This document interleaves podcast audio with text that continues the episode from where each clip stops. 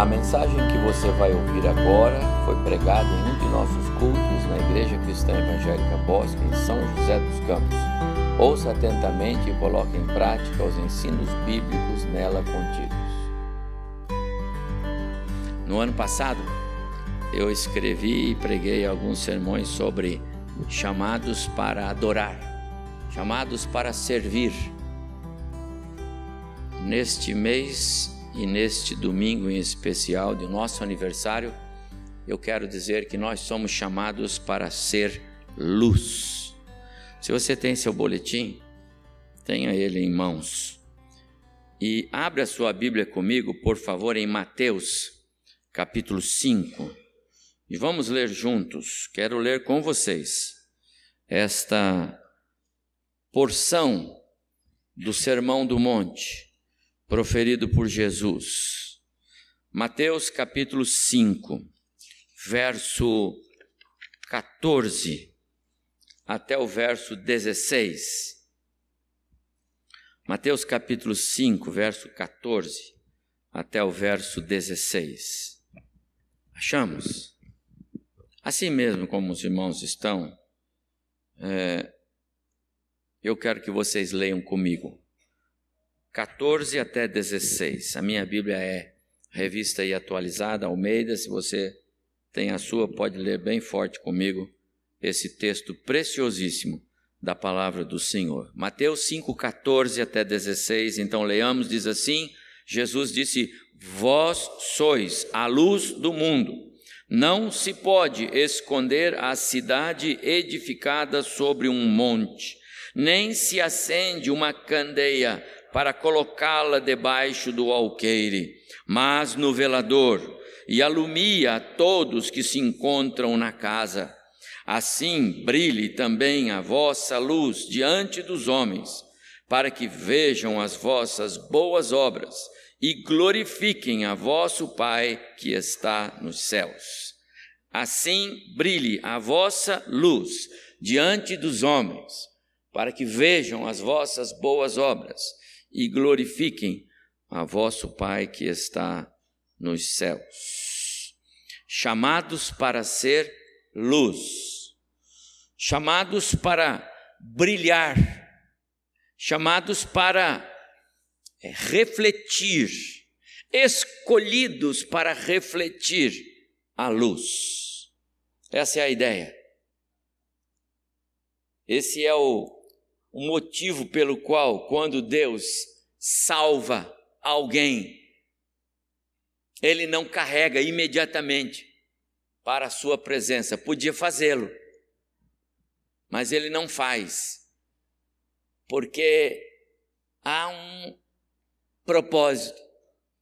A igreja tem uma missão, e a missão da igreja, quem cumpre são os membros, e nós somos os membros da igreja de Jesus nesta terra. Nós somos chamados para ser luz, como a figura deste farol que existe de fato e de verdade. É uma das ferramentas ainda mais preciosas para a navegação. Certa ocasião, um, um grupo de estudantes que conheceram um farol e como é a vida de um faroleiro e sua família. E eles foram visitar um farol parecido com esse. E depois de passar uma ou duas noites, estava na hora de ir embora, eles foram conversar com o faroleiro e poder então escrever alguma coisa sobre a visita e fizeram algumas perguntas para ele. Disseram: O senhor não tem medo de ficar neste lugar? E ele disse: Não tenho, porque a minha casa e este farol estão construídos sobre uma rocha. Embaixo de nós aqui é rocha. O lugar que foi escolhido para ser este farol é rocha pura. Se não fosse as águas que banham esse, essa ponta dessa península, já tinha tirado. Isso aqui é rocha firme, forte. Um bom farol estará sempre em cima de uma boa rocha. senão não é um bom farol.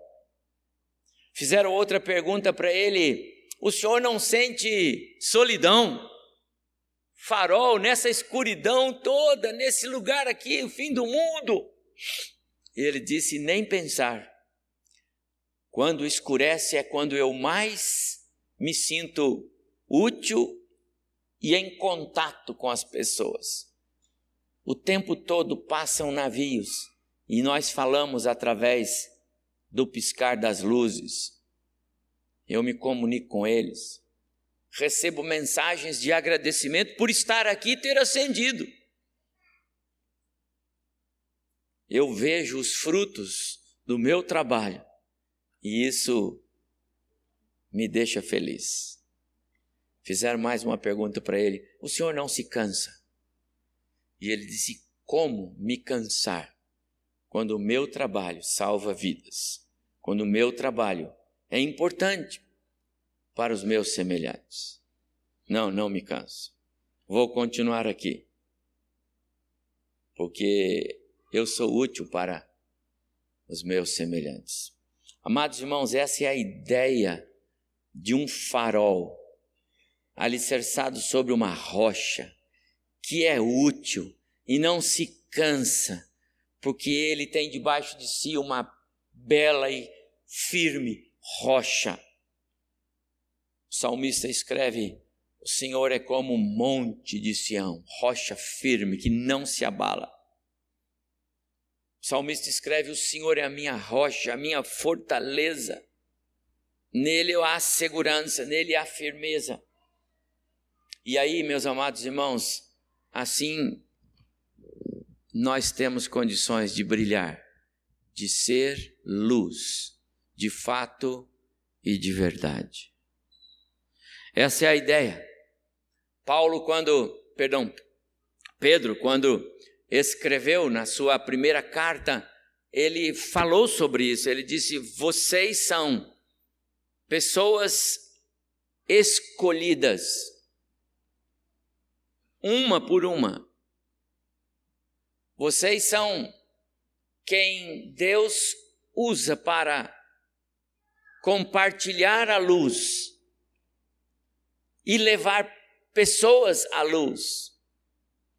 E ele diz assim: vocês são aqueles que eu escolhi para que anunciem a grandeza do meu poder, ao tirar vocês das trevas para a luz. Esse papel era de Israel no Antigo Testamento, você se lembra? Deus chamou Israel para que Israel, seu povo, o povo da antiga aliança, fosse luz para as nações. O propósito de Deus é chamar Abraão, lá no capítulo 12 de Gênesis: Abraão, sai da tua terra, vai para um lugar que eu vou te mostrar, e eu vou fazer de você uma grande nação.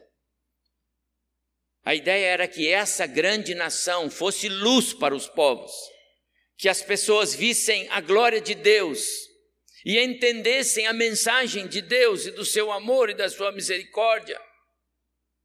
Mas Israel falhou fragorosamente. Mas Deus não desiste dos seus planos. Aliás, ele os tem de maneira muito sóbria e firme e então ele ele envia o seu próprio filho. Eu sou a luz do mundo. Quem andar por mim não verá trevas. E Jesus vem para inaugurar a outra outra face da aliança. E essa face agora nós estamos nela. A igreja de Jesus é a luz do mundo. Na carta de João, a sua primeira carta, ele escreve: A nova que dele, Jesus, temos ouvido e vos anunciamos é esta: Deus é luz e nele não há treva nenhuma.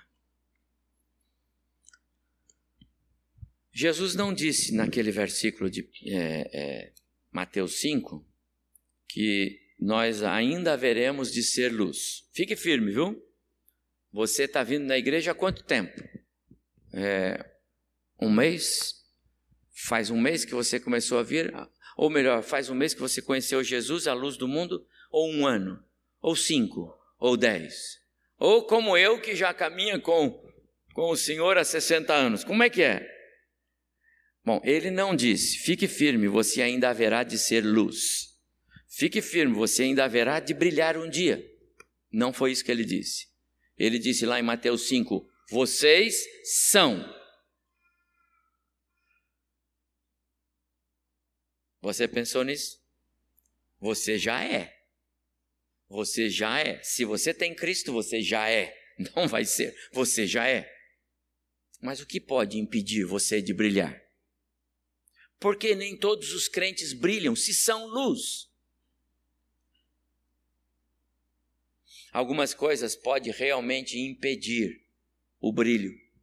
Por exemplo, quando nós estávamos esta semana aqui com andamos aqui os irmãos limpando aqueles vidros especialmente, houve muita diferença porque eles estavam muito sujos.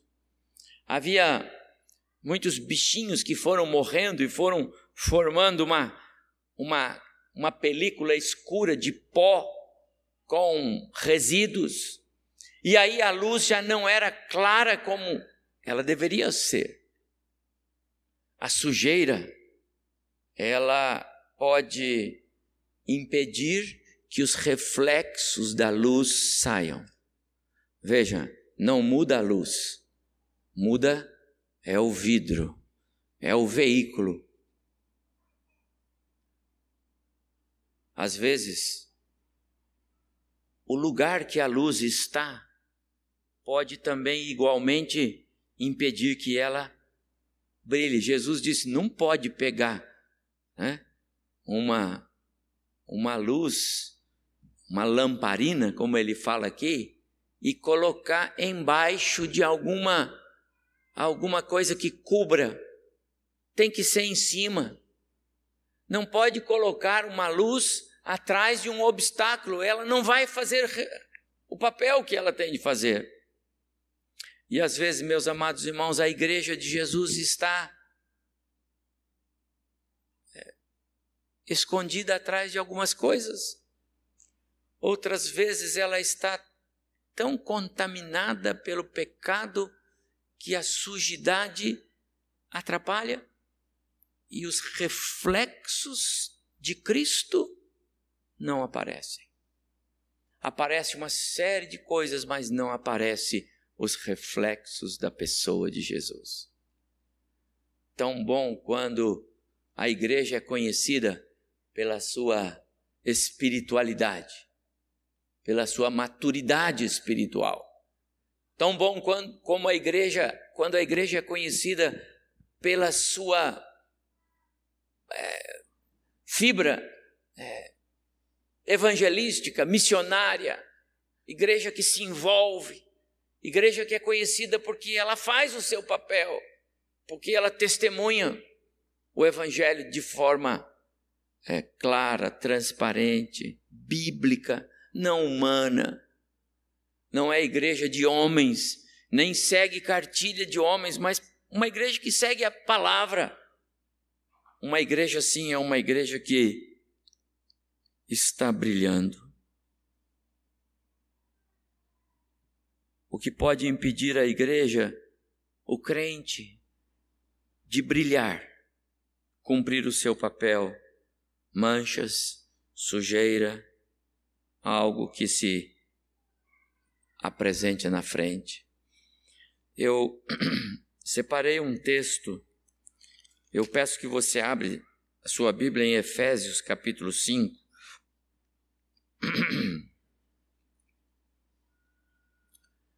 Efésios capítulo 5, verso 6.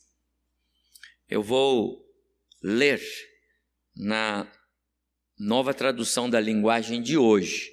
Mas você acompanha, eu vou indicar cada versículo, porque como a leitura é, é, é, vai ser um pouco diferente, eu indico os versículos que eu estou lendo. Você acompanha na sua Bíblia. Mas eu quis ler aqui por causa da clareza com a qual é, esse texto, nesta parte, se apresenta. Efésios 5, verso 6, diz Paulo: Não deixem que ninguém engane vocês com conversas tolas, pois é por causa dessas coisas que o castigo de Deus cairá sobre os que não obedecem a Ele. Verso 7. Portanto, não tenham nada a ver com esse tipo de gente. Verso 8. Antigamente vocês mesmos viviam na escuridão, nas trevas, mas agora que pertencem ao Senhor, vocês estão na luz, por isso vivam como pessoas que pertencem à luz. Verso 9 pois a luz produz uma grande colheita de todo tipo de bondade, honestidade e verdade. 10. Procurem descobrir quais são as coisas que agradam o Senhor. 11. Não participem das coisas sem valor que os outros fazem, coisas que pertencem à escuridão, às trevas. Pelo contrário, tragam todas essas coisas para a luz. Verso 12. Pois é vergonhoso até falar sobre o que essas pessoas fazem em segredo. 13. E quando qualquer coisa é trazida para a luz, então a sua verdadeira natureza é revelada. 14. Porque o que é claramente revelado se torna luz. E é por isso que se diz: você que está dormindo, acorde, levante-se da morte e Cristo o iluminará. Amados irmãos, o Senhor nos chamou para sermos luz. Não que seríamos, repito, mas somos luz. Fomos escolhidos para brilhar e para refletir a luz de Cristo neste lugar.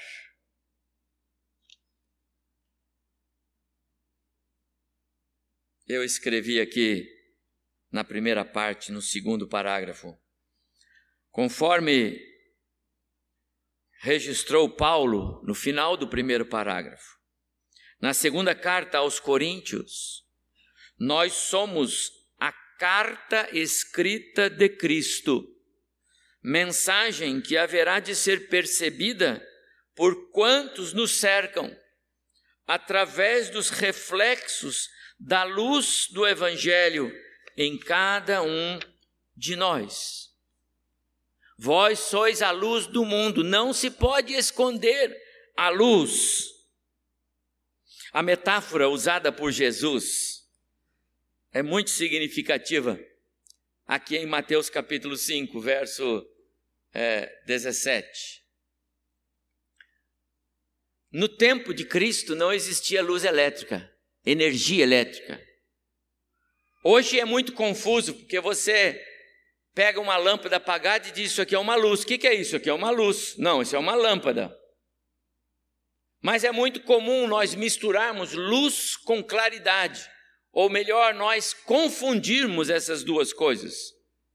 No tempo de Jesus, isso não existia.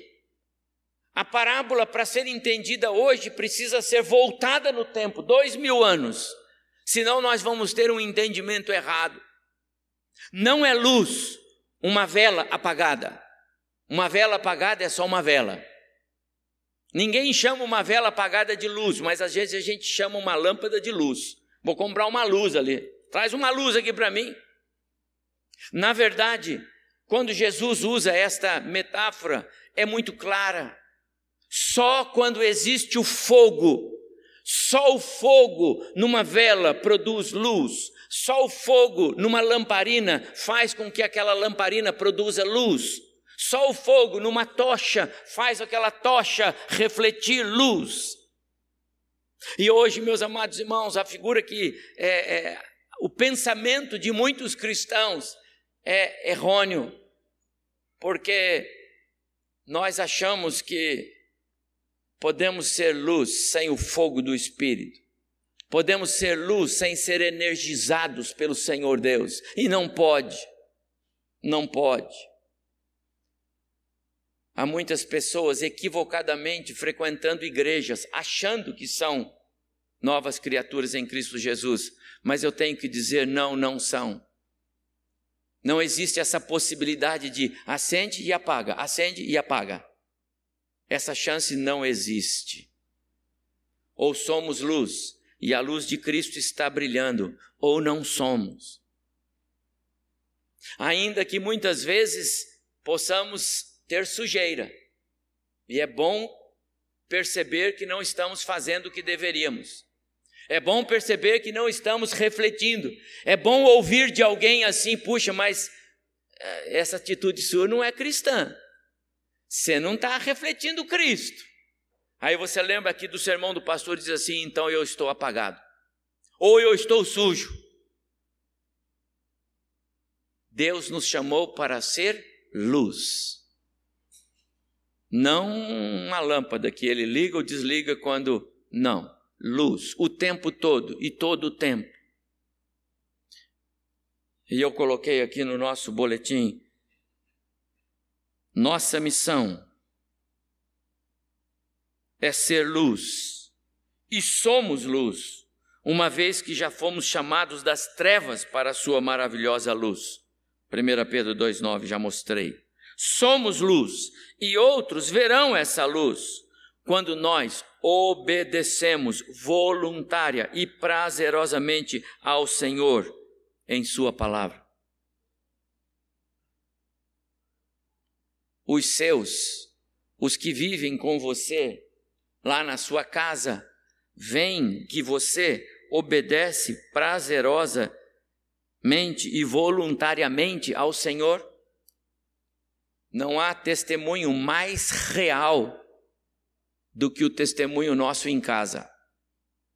Porque é lá que nós tiramos a roupa. Aqui a gente está sempre coberto pelo manto da santidade, da espiritualidade, da sensatez, do equilíbrio. Aqui é diferente. Mas quando estamos fora daqui, então é que nós somos o que realmente somos somos obedientes voluntariamente ao Senhor, prazerosamente ao Senhor. Deus nos chamou para ser luz neste lugar e onde nós formos, onde for conhecida a Igreja Cristã Evangélica Bosque dos Eucaliptos, ela tem que ser conhecida, porque aqui tem crentes que verdadeiramente são luz, obedecem voluntariamente, prazerosamente ao Senhor.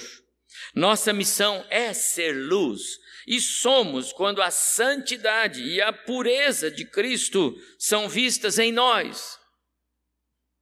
Será que as pessoas estão vendo esses traços do caráter de Cristo em nós? Quão difícil é a vida comum no lar quando os traços de Cristo não falam mais alto em nós. Não é verdade? Como é ruim a vida do lar, como é constrangedora em várias ocasiões. Eu tenho muitos privilégios como pastor, vocês não imaginam. Tão gostoso ser pastor e ter famílias tão gostosas para estar junto e etc. É uma benção. Mas também o excesso de compromissos, ou seja, porque temos muitos, às vezes tem alguns que a gente fica constrangido. Sabe por quê? Porque falta ali os reflexos da luz de Cristo. E como é ruim para quem vive nas sombras, na escuridão, falta reflexos da luz de Cristo. O que, que falta, irmão? O Senhor tem santidade, pureza, o Senhor é o Deus que é, perdoa, que dá passos à nossa direção o tempo todo, por que nós não fazemos o mesmo? Quantas vezes, não é? Somos luz, eu estou no boletim aí, você pode ficar lendo. Quando as marcas de Cristo aparecem em nossas palavras, em nossas ações, quando as marcas de Cristo aparecem no trato que dispensamos, em especial aqueles que às vezes se apresentam como nossos adversários, até inimigos em alguns casos. Aqueles que a gente diz que não ama muito. É ali que as marcas, os reflexos da luz de Cristo vão fazer diferença. Amados irmãos, luz e trevas na Bíblia é, é uma metáfora para mostrar o que, o que o pecado fez ao afastar o homem de Deus e, e trazer para a realidade deste homem, agora distanciado de Deus, pecador que é, a realidade de tudo aquilo que é contrário a nós. Entende que a escuridão é contrária a nós. As trevas, elas são contrárias ao ser humano. As trevas, elas não nos favorecem. Só nos favorece quando a gente quer dormir um pouquinho, não é verdade? Na hora do soninho aí é bom. Assim mesmo, alguns gostam de uma luzinha ainda para enxergar o caminho do banheiro, às vezes. Não é isso? Não é? Os, os mais aí experimentados aí na vida, né? Tem que deixar uma luzinha para saber onde eu vou. Mas a maioria gosta de escuridão para apagar. Essa é a hora do desligar. Ali você não tem que se preocupar com o seu testemunho, você está dormindo, irmão. Agora, fora disso, você tem que amar a luz. A escuridão é horrível. Você pisa onde não devia pisar, você tropeça, você bate a testa. Você está fadado a acidentes gravíssimos e vai por aí afora. Essa é a ideia de escuridão. Mas tem tanto crente com as lâmpadas sujas. Portanto, a luz tem dificuldade e não faz nenhuma questão de limpar. Chega no Criador e diz: Senhor, limpa, dá uma polida aqui. E ele faz isso. Aliás, ele está lá, com a flanela na mão, perdoe minha figura, desejoso de limpar. E vou dizer para você, ele já te salvou por obra e graça dele, mas limpar o vidro vai depender de você e não dele. Entende isso que eu falei? Se ele te salvou, foi obra e graça dele, independeu de você deixar ou não. Mas limpar o vidro para essa luz refletir, não vai depender dele, vai depender de você. É aí que entra o seu livre arbítrio. Para desfrutar da paz com Deus e de Deus ao mesmo tempo. Por isso é que tem muitos que andam tristes, cabisbaixos, não muitas, não poucas vezes em sofrimento. Por quê? Porque a luz está impedida de refletir. Por outro lado, se a escuridão é sofrimento e, e crise para nós, a luz é uma benção. Como é bom quando a, a luz do sol brilha. Como é bom quando nós estamos num ambiente onde os reflexos da luz são vistos. Como é bom quando você acaba de, de tomar banho e o, e o vidro do box, do, do, do espelho não está é, é, é, é, embaçado. Aí você pode fazer a barba, ver, né? Lá na minha casa, minha esposa me fez colocar três lâmpadas em cima do espelho, sabe, né, meu bem? Para aumentar a luz, para ver a beleza minha, claro, lógico, entendeu? Para ficar lá Sabe, porque daí com a luz tampa-se todas. Pode ver que não tem imperfeição, né, Clara? A luz faz diferença, irmão. E você acha que a luz espiritual não faz? Acha que está bom na penumbra lá em casa? Acha que está razoável caminhar mais ou menos assim? Está sujo, pastor, que está sujo esse vidro, está sujo pra caramba. Mas vai acimar um pouco. Meu irmão, isso não é bom. Nós somos chamados para ser luz. E eu termino assim: ser luz é nossa vocação.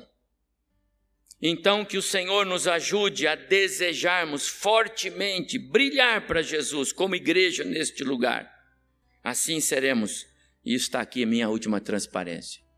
Assim seremos irrepreensíveis e sinceros, filhos de Deus inculpáveis, no meio de uma geração pervertida e corrupta, na qual resplandeceremos como luzeiros no mundo.